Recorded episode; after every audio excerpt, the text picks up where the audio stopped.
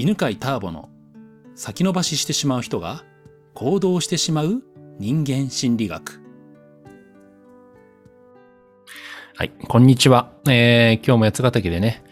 収録をしているんですけども、えー、今ね、そうそう、あの、うちの子供がね、数日前にコロナに陽性になりまして、で、そうするとね、もう家族がね、もうみんなあの、PCR 検査を受けてくださいって言ってね。で、今朝、ついさっきね、今行ってきたとこなんですよね。うん、まあ症状出てないんですけどね。まあどういう結果になるか、まあちょっとね、ドキドキしてますけど、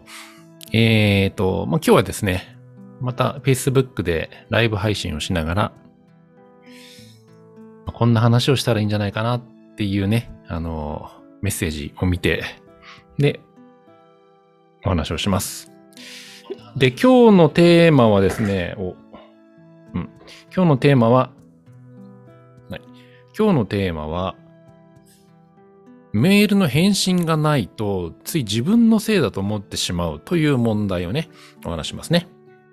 これはあの、センターピースの講師もしてくれてるね、愛花が、えー、テーマね、教えてくれました。ありがとうね。そうね、メールの返信がないと、ついなんか自分が悪いんじゃないかって考えてしまうってね。まあ、それよくありますよね。うん。まあじゃあそういう時にどう思ったらね、楽になるのか、また何か対処があるのかなっていうことをね、えー、話していきましょうね。うん、まずじゃあ楽になるという面で考えると、辛いのはね、やっぱりあの、自分のせいなんじゃないかっていう自分責めですよね。自分がね、何か悪いことをした気に触るような、気をね、害すようなことをしてしまったんじゃないかっていうふうに考えると、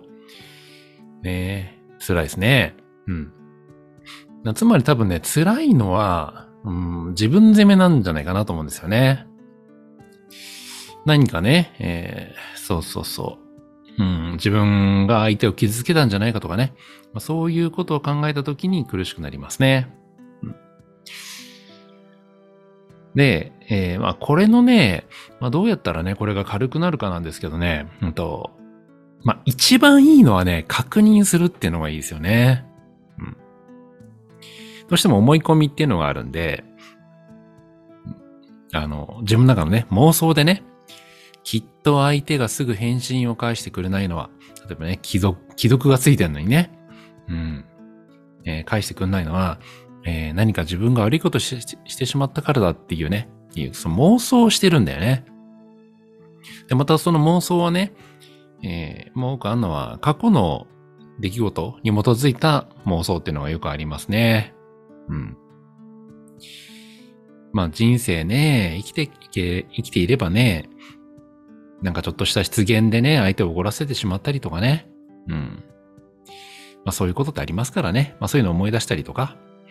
うん。まあ、あとは逆にね、こう自分が嫌な気持ちになって返信しなかったっていうのもあるかもしれませんね。うん、まあそういったね、過去の出来事あるにせよ、まあ、もしできればですね、ちょっと確認するといいですよね。うん。じゃあどういうふうに確認したらいいかなんですけど、ちょっと確認してもいいですか？って言ってね、何か気に障るようなことを書いてしまいましたか？っていうふうに聞くとね、聞きやすいんじゃないかなと思うんですよね。まあ、ポイントはね、最初に、ちょっと確認してもいいですか？っていう一言を入れることですね。うん。まあ、なんならですね、えー、それを一番最初に確認して、いいですよっていう返事が来たら、まあ、次のね、何か気に障るようなことをね、書いてしまいましたかっていうふうにね、書くといいんじゃないかなと思います。で、これね、あの、今までね、自分でもやったことあるんですけど、100%だな。もう100%ね、あの、相手の都合ですね。うん、あの、いや、全然ね、ターボさんが原因じゃないんですと。私の方でちょっと忙しかったからですとかね。それから、えー、ちょっと考えてから返信しようと思いましたとかね。もう相手の理由でしたね。うん。なんかね、こっちが言ったことで傷つけたとかっていうようなね、今まではなかったんですよね。うん、まあ、なのでね、あの、ぜひね、確認してみるといいと思いますね。だいたいこういうのってね、自分のこう妄想の中でね、うん、悪いことを妄想してますからね。特にね、この悪い妄想っていうのは不安からこう始まるんですよね。で、日本人はこの不安を感じやすいね、気質が強いんで、だからついついね、そう、マイナスの妄想が広がってしまうんですよね、不安からね。うん、で、もうそれはほとんど起きませんから、まあ、そのほとんど起きないっていうのを知るためにはね、確認するしかないんですよね。実際自分が思ってるね、つまりその、相手の気分を害したっていうことはね、起きてないっていうのを何回か確認しないとね、実体験でね、あ、あれはただの自分の妄想だったんだなっていうのがね、わかんないですよね。うん。でそういうね、確認してね、いや、私がね、忙しかったからですかね、ちょっと考えてましたとか、うん。っていうことを、まあ3回、4回ね、また5回、6回ってね、経験してくると、そうすると、自分が悪かったみたいなね、えー、自分のせいだみたいなね、そんな考えっていうのをしなくなるんじゃないかなと思います。まあ実際ね、自分の場合はね、そういうふうに確認をしてきたことで、えー、なんかメッセージを送ってね、相手の返信がないときに、自分のせいだっていうのは考えなくなりましたね。うん。まあ一番やったらいいのはこれですね。うん。それからですね、えっ、ー、と、こう過去のことをね、思い出すっていうやつで言うと、えまあ大体ね、そういう、なんていうのかな、こうメッセージを送ってね、あの、返信返ってこないとか、うん。だかそういうのって、大人になってからの話ってあんまないですよね。学生の頃とかね、中学生の頃とか、うん、まあ小学生の時とかね、まあそういうこう思春期の時に多いんじゃないかなと思うんですよね。まあ、特に社会人になってね、まあ今ね、えー、聞いてるあなたが、まあ20代なのか30代10代なのかね、40代なのかわかりませんけど、ここ5年とか10年とかでは、そういうね、あの、本当になんかこう、自分が言ったことで相手を怒らすとかって、まあ、そんなにないと思うんですよ。で、特にね、あの、メッセージとかね、メールとかっていうのは、ちゃんと文章を考えますからね。まあ、その場で例えばこう、相手と話をしているときにね、突発的に言っちゃった言葉で、相手に、のね、気分害するっていうのは、まあ、それはありますけど、メールとかってね、文章を考えますからね。そういう文章を送って、で、害するってあんまないんですよね。うん。ということは、まあ思い出してるのはね、えー、本当あの思春期の頃のね、傷つきやすいね、時の、お互いにね、傷つきやすかった頃のことを思い出しているか、まあまたは、まあそういうね、こうメールじゃなくて、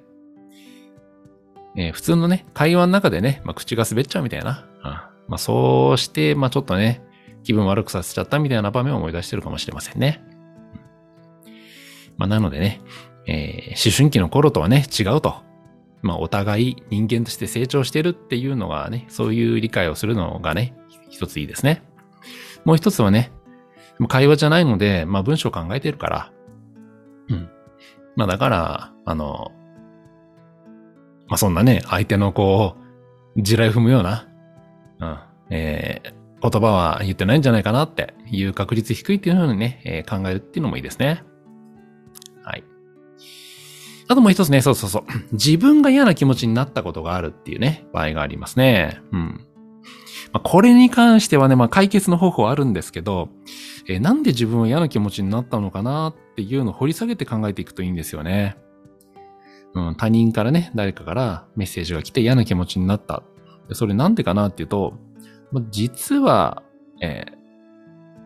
本当はね、こう、相手のメッセージのせいではないっていうことはありますよね。うん。自分が自分のことダメだと思っていたり、ねえー、またね、自分が、うん、なんか否定していることを言われた時に嫌な気持ちになるんですよね。うん、で相手は傷つけると意図はなくてもね、で自分、例えば何がいいかな。うん、うんと、あ、じゃあまあ、さっきのね、あの子供がコロナになって、えー、で、家族で PCR 検査行ったっていう話で言うとね、コロナにかかるということが悪だと思っていると、例えばメッセージでね、タオブさんのお子さん、あの、コロナ陽性だったんですか？大丈夫ですか？っていうメッセージもらっただけですごい嫌な気持ちになりますよね。なんでそういうことをね、ずけずけ聞いてくるんだみたいな。でもそれは、ね、相手は別に傷つける意図じゃなくて、気遣うっていうね、意図でやっていたわけですね。気遣うという意図であっても、自分がコロナというのはね、陽性になることは悪だと思っていると、そんなことを聞くなんてなんて失礼なやつだみたいな風に思ってると。まあそういう場合はね、肯定するといいんですね。うん。それはね、悪いことじゃないよって。まあね、肯定の仕方いろいろありますしね、それは周りの人の意見をね、参考にすると、えー、プラスに見ることができるんじゃないでしょうか。ということで、えー、今日話した話は、メールの返信がないのが自分のせいだと思ってしまうというね、そういうテーマでしたね。うん。えー、やったらいいことはね、確認することでしたね。そして、えー、またね、過去のことを思い出している可能性があります。思春期の頃とは違うんだと、ね、いう区別をしたり、それから、口頭でね、会話をしてるのとは違ってね、文章を考えてるからね。まあ、突発的に相手を傷つけることは少ないっていうね、そんな理解をするといいいいよっていうね、お話をしました。はい。ということで、今日はこの辺にしときましょう。ありがとうございました。この番組は、犬飼ターボ、